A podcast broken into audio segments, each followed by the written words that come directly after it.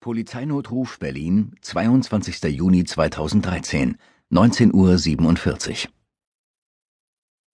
Ich stehe vor meinem Grab. Die zittrige Stimme war durch das Telefon kaum zu verstehen. Wie bitte? fragte Emilia. Da ist ein Grab. Mit meinem Namen. Emilia hasste die Spätschicht am Samstag. Immer wieder gönnten sich Betrunkene einen Spaß, wählten die 110 und versuchten sie zu veralbern. Ist das ein Witz? Nein, sagte der Mann verwirrt. Emilia atmete tief durch. Sie wollte sich nicht aus der Ruhe bringen lassen, schließlich wurde das Gespräch aufgezeichnet. Können Sie mir Ihren Namen nennen? Bernhard Wahlburg. Danke, Herr Wahlburg. Wo sind Sie? Auf dem Friedhof. Auf welchem Friedhof? Dem Dorotheenstädtischen Friedhof, sagte der Mann, als wäre er sich nicht sicher. Gut, Herr Walburg. Und Sie stehen vor Ihrem Grab? fragte Emilia nochmals nach.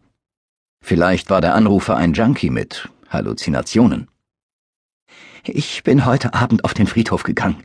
Meine verstorbene Frau hat morgen Geburtstag. Zu Lebzeiten habe ich hier immer Rosen geschenkt. Gloria Dei, Sie mochte das Gelb mit dem Rosastich. Bernhard Wahlburg schluckte hörbar. Es ist mir nichts aufgefallen, aber als ich mit der Gießkanne Wasser holen wollte, habe ich das neu ausgehobene Grab gesehen. Einen halben Meter tief, viel zu wenig für einen Sarg, mit Kreuz und Namen. Mit Ihrem Namen. Hier ruht Bernhard Wahlburg, las er vor geboren am 3. Dezember 1959, gestorben am 23. Juni 2013. Ihr Todestag ist morgen? Statt einer Antwort kam nur ein Schluchzen über die Leitung. Sie hatte es nicht mit einem Verrückten zu tun, der Mann hatte Todesangst. Herr Wahlburg? Keine Antwort. Emilia kaute nervös auf der Unterlippe. Hören Sie mich? Ja, die Stimme war nur noch ein Flüstern. Ist jemand in Ihrer Nähe? Ich bin allein. Deshalb gehe ich immer so spät auf den Friedhof wegen der Ruhe. Sie musste ihm helfen. Aber um diese Zeit waren alle Streifen im Dauereinsatz. Es bestand keine unmittelbare Gefahr, daher konnte eine Stunde vergehen, bis die Kollegen bei ihm waren. Viel zu lange. Sie musste Bernhard Wahlburg vom Friedhof wegbringen, sonst würde er durchdrehen. Ein Vorschlag.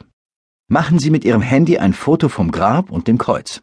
Kommen Sie damit auf die Wache und berichten Sie den Vorfall einem Kollegen.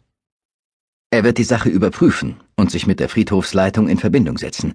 Vielleicht hat ein Mitarbeiter etwas gesehen. Stille. Herr Wahlburg? Es dauerte einen Augenblick, bis er antwortete. Ja, haben Sie mich verstanden? Entschuldigung, stammelte er. Geben Sie mir einen Moment, dann mache ich ein Foto und komme vorbei. Gut, sagte Emilia erleichtert. Die Stimme des Mannes war jetzt kräftiger und nicht mehr so zittrig. Er schien sich wieder zu fangen. Kann ich noch etwas für Sie tun?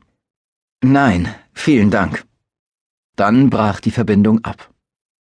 Der Anruf vom Friedhof war Emilias letztes Gespräch in ihrer Schicht gewesen. Danach übergab sie das Telefon an ihre Kollegin und ging nach Hause.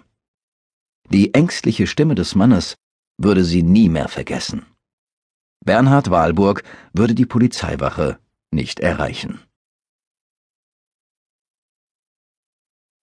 Das Haus, in dem ein Mensch lebt, sagt viel über ihn aus. Jan sah aus dem bodenlangen Fenster des Wohnzimmers in einen japanischen Garten. Um einen kleinen Teich herum führte ein Weg aus Kopfsteinpflaster.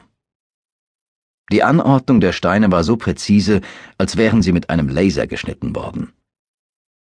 Hinter dem Teich war eine kleine Grasfläche mit symmetrisch angeordneten Büschen in unterschiedlichen Rottönen. Es wäre ein Traum von einem Garten, wenn ihn jemand gepflegt hätte. Zwischen den Steinen wuchs Unkraut. Über den Teich zog sich ein grüner Algenfilm, und die Büsche wucherten über den ungemähten Rasen. Fast ein Spiegelbild dazu war das Wohnzimmer. Die Wände waren mit einem silberglänzenden Putz überzogen, der sich harmonisch in den Marmorboden einfügte. Über einem polierten Kirschholztisch hing ein Kristallleuchter, dessen Glaselemente leise vom Wind der offenen Fenster klirrten. An der Wand lehnten Bilderrahmen, noch in braunes Packpapier eingewickelt, als hätte der Hausbesitzer keine Zeit gehabt, sie aufzuhängen.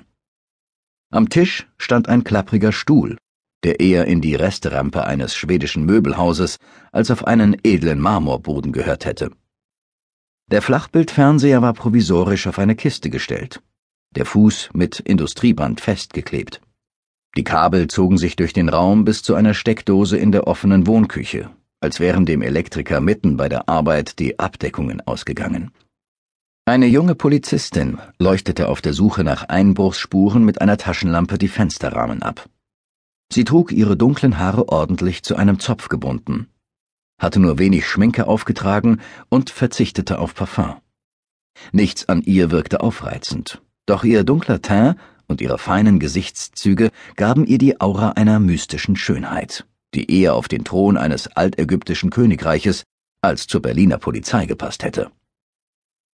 Jan griff in seine Tasche, nahm einen Kaugummi heraus und steckte ihn in den Mund. Als er heute Morgen um kurz vor fünf geweckt worden war, hatte er es mit der Körperhygiene nicht so genau genommen. Um diese Uhrzeit war er froh, wenn er mit zwei zusammengehörenden Schuhen aus dem Haus lief. Mundgeruch würde die erste Begegnung verderben. Jan fuhr sich durch die Haare und ging zu der Polizistin. Kriminalkommissar Jan Tommen, stellte er sich vor und streckte ihr die Hand hin. Ich leite die Ermittlungen in diesem Fall. Marie, antwortete die Frau und schüttelte die Hand. Sie schien von Jans Vorstellung wenig beeindruckt zu sein. Jan räusperte sich. Ähm, kannten Sie das Opfer? Nein. Ich habe heute die Nachtschicht. Nachdem der Tote gefunden wurde, hat man mich hierher geschickt. Die Vordertür war offen, also bin ich hineingegangen. Als ich das Blut gesehen habe, habe ich die Tatortermittler gerufen. Hm, wie lange wohnte das Opfer schon hier? Marie legte die Taschenlampe weg und nahm ihr Handy aus der Tasche. Sie wischte zweimal über den Bildschirm, bevor sie antwortete. Sechzehn Monate. Jan sah verwundert auf das kleine Gerät. Eine neue Notiz-App. Sie zeigte ihm das Handy. Damit kann ich nicht nur Vermerke eintragen, sondern auch Mails und Kurznachrichten rüberschieben. Das kopiere ich dann in die Textverarbeitung und erstelle daraus den vorläufigen Bericht. Ah, sagte Jan dümmlich. Er unterdrückte den Drang, in seine Tasche zu fassen und sich eine Notiz auf seinem Schreibblock zu machen. Das würde er in einem unbeobachteten Moment nachholen. Marie nickte ihm zu, nahm ihre Taschenlampe und führte ihre Suche fort. Über ein Jahr, murmelte Jan verwundert. Hier sah es aus, als wäre das Opfer gerade erst eingezogen. Entweder war der Hausbesitzer faul, sehr beschäftigt oder nie zu Hause gewesen. Wer kaufte sich eine Luxusimmobilie und ließ einen japanischen Garten anlegen, damit 16 Monate später alles brach liegen würde? Jan war gespannt, was die Ermittlungen zutage bringen würden. Zuerst musste er mehr über den Tatort wissen. Er ging zum großen Tisch und kniete sich neben den Klappstuhl. Ein Rechtsmediziner entnahm von einem großen dunklen Fleck eine Probe. Ähm, können Sie abschätzen, wann der Mann erschlagen wurde? Der Angesprochene zuckte die Schultern. Hm, anhand der Blutprobe nicht. Ja, bis wann wissen Sie, ob das der Tatort ist? Wird nicht schwer sein. Wir gleichen das Blut mit dem des Opfers ab. Bei einer Übereinstimmung können wir davon ausgehen, dass